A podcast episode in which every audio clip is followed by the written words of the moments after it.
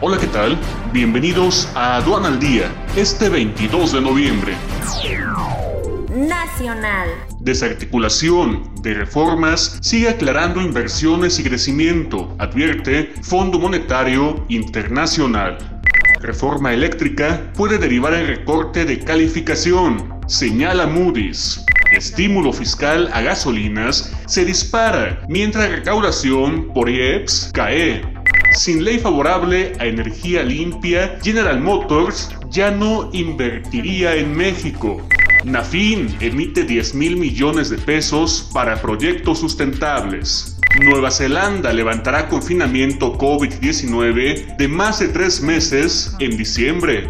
Quédate en casa y actualízate con el foro virtual IMEX 2021, análisis punto a punto, este 1 y 2 de diciembre, totalmente en línea. Conoce el temario completo e inscríbete ya en sencomex.com.